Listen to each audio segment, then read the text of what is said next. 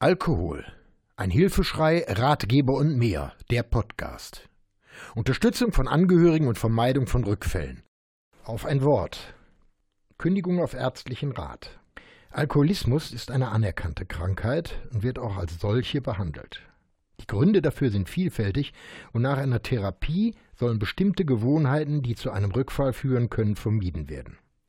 Dazu kann auch gehören eine Veränderung des privaten Umfeldes und eventuell auch eine Veränderung des beruflichen Umfeldes. Speziell zu einer eventuellen Eigenkündigung, um das berufliche Umfeld zu verlassen oder einen Neuanfang zu wagen, erreichen mich immer wieder Fragen. Im Zuge einer Eigenkündigung kommt es im Normalfall zu einer Sperrzeit vom Arbeitsamt. Es gibt aber auch die Möglichkeit einer Kündigung auf ärztlichen Rat. Und dabei dürfte es im Normalfall keine Sperrzeit geben. Die Hotline der Arbeitsagentur kann und wird darüber keine Auskünfte geben.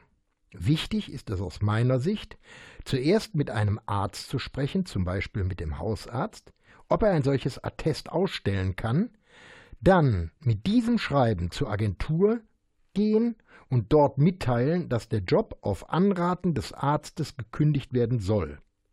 Aber Erst bei schriftlicher Zusage, dass keine Sperre des Arbeitslosengeldes 1 erfolgen wird, kann man dann den Job kündigen. Das Thema ist sehr komplex und es kommt immer auf den Einzelfall ein.